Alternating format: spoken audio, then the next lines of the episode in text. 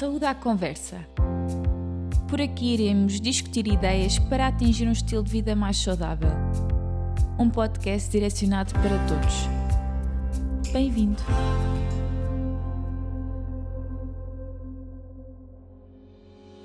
Olá, bem-vindos a mais um episódio do podcast Saúde à Conversa. O meu nome é Diana Coutinho, sou nutricionista e tenho comigo a minha colega Joana Santos. E visto que já estamos em dezembro e o Natal se está a aproximar, hoje vamos falar sobre os cuidados alimentares a terem na época natalícia. Joana, queres começar? Sim. Antes de mais, olá a todos. Vamos então começar a falar de uma das melhores épocas do ano. Acho que é importante começar por reforçar que nós vamos falar da época natalícia e não apenas da ceia de Natal. Isto porque o impacto dos excessos alimentares, é? das sobremesas, dos chocolates, não se prende apenas ao dia de Natal, mas sim a toda a época festiva. Sem dúvida, se fosse apenas o dia de Natal, uh, o impacto dos excessos alimentares não seria muito relevante, mas é uma época que dura aproximadamente um mês, um mês com jantares de Natal de amigos, jantares de Natal do trabalho, depois temos as, as, sobras desses jantares, a passagem de ano, as caixas de chocolate. Exato, e para muitas pessoas acaba por ser difícil de gerir, principalmente para quem tem excesso de peso.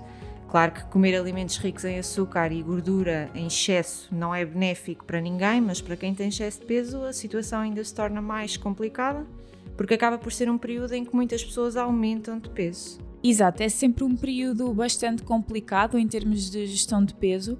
Eh, se calhar podemos começar a falar da primeira dificuldade neste período, que são os jantares de amigos e de trabalho. Eh, estes são jantares em que, regra geral, se come bem, ou seja, não é só o prato, temos as entradas, salgados, enchidos, manteigas, pão, o prato principal, que geralmente é um prato saboroso, ou seja, a tendência para repetir será maior, e no final há sempre mais do que uma sobremesa por onde escolher. E além disso, muitas vezes a refeição é acompanhada por sumos e bebidas alcoólicas, ou seja, ainda se acrescem mais calorias àquela refeição.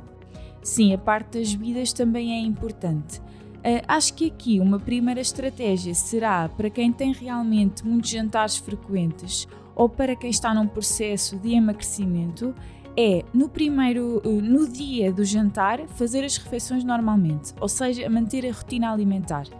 Isto porque muitas vezes as pessoas pensam: ah, hoje não tenho, hoje tenho um jantar, por isso não vou comer muito durante o dia.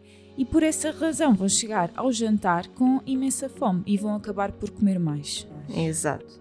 Outra estratégia para controlar o apetite é comerem, por exemplo, um prato de sopa de legumes antes de saírem de casa que por ter uma quantidade considerável de fibra é uma opção muito saciante e vai fazer com que não chegue ao jantar com imensa fome. Sim, e por exemplo, como já estão saciados, até podem não ter muito apetite para comer as entradas ou comer apenas um bocadinho e depois comem então o prato principal e as porções já serão certamente mais controladas. Sim, e como referi há pouco, muito importante também é a bebida com que acompanha a refeição. Caso prefiram bebidas alcoólicas, deve moderar a quantidade, sabendo que a recomendação máxima é de um copo de vinho ou uma cerveja para mulheres, ou dois copos de vinho ou duas cervejas para homens, diariamente. Mas claro que a melhor opção será sempre a água.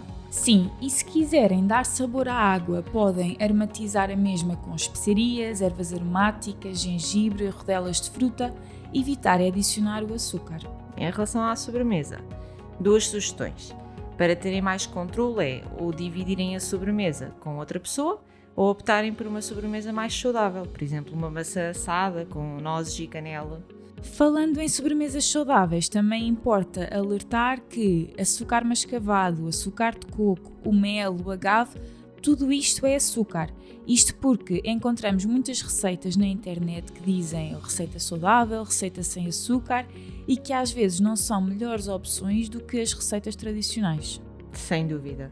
Ler bem a lista de ingredientes, as quantidades e, se necessário, perguntarem ao nutricionista que vos acompanha o que ele acha daquela receita. E entrando um bocadinho mais na ceia de Natal, em relação aos excessos de comida, às sobras dos pratos principais e das sobremesas, eh, o que achas que se deve fazer? Esse acaba por ser um dos grandes problemas. A nossa cultura e tradições levam-nos a encher a mesa até quase não haver espaço para pôr os copos, não é? com um bocadinho de tudo, várias opções das mesmas coisas, e a verdade é que acabamos por desperdiçar muita comida sem necessidade nenhuma. A meu ver, temos algumas soluções, como por exemplo eliminar algumas sobremesas, aquelas que habitualmente acabam sempre por sobrar em maior quantidade, e fazer apenas as que sabemos que todos gostam e que todos vão comer. Ou então, se realmente fazem questão de ter diversas opções, podemos reduzir os ingredientes das receitas para metade e fazemos menos quantidade de cada uma das sobremesas. Concordo. E em relação aos pratos principais, há várias opções. Ou fazer a quantidade de comida consoante o número de pessoas, mas percebo que isto seja um desafio para muitas casas porque somos portuguesas e temos sempre medo que falte comida na mesa. Por isso, outras opções são ou aproveitar as sobras se realmente não forem muitas, ou congelar as sobras durante alguns meses e irem comendo, ou dar as sobras a alguém.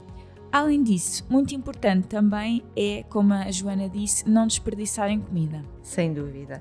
Há sempre forma de se aproveitar aquela comida. Acho que nos falta falar então das caixas de chocolate. Sim, deixamos aqui o melhor para o fim. para quem recebe muitas caixas de chocolate, tem duas opções. Ou partilham essas caixas com alguém, por exemplo, podem dar a uma pessoa que gostem ou levar para o trabalho e partilhar com o resto dos colegas. Ou uma sugestão que eu pessoalmente adoro, derreter esse chocolate e fazer fondue com fruta. Fica ótimo e é uma boa sugestão para um momento em família. Parece-me uma ótima sugestão.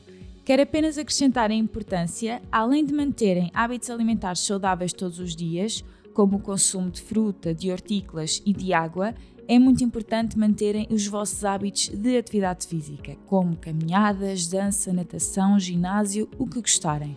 E para quem não tem hábitos de atividade física, é uma ótima altura de os começar a ter e terminar 2021 em grande. É isso mesmo. Por isso já sabem, tenham hábitos de alimentação e atividade física saudáveis e atenção aos excessos alimentares neste período. E claro, um Feliz Natal para todos!